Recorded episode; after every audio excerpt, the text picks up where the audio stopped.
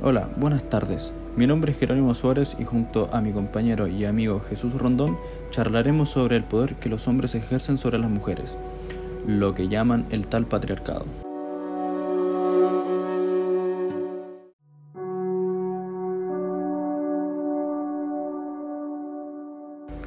El autor de este cuento es Gabriel García Márquez.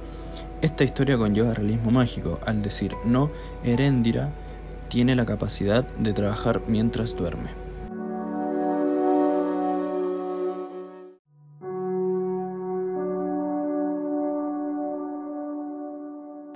El realismo mágico es un movimiento literario que tiene elementos fantasiosos.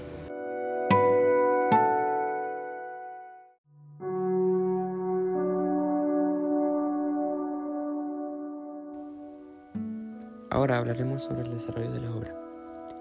Este cuento trata sobre una joven que fue criada por su abuela.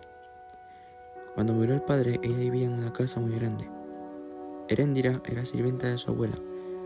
Con 14 años de edad, estaba obligada a mantener la mansión que el padre le había dejado. Un día Heréndira hacía su rutina diaria, que era mantener la mansión. Ella dejó un candelabro prendido y para su mala suerte había una ventana cerca, lo que provocó que entrara una fuerte brisa y gracias a eso se provoca el incendio en toda la mansión. Erendira y su abuela corrieron hasta poder escapar de la mansión que estaba en llamas. Debido a lo ocurrido, esto le trajo muchos problemas a Erendira, porque tuvo que vender su cuerpo por órdenes de su abuela para que pagara todo lo que perdió debido al incendio.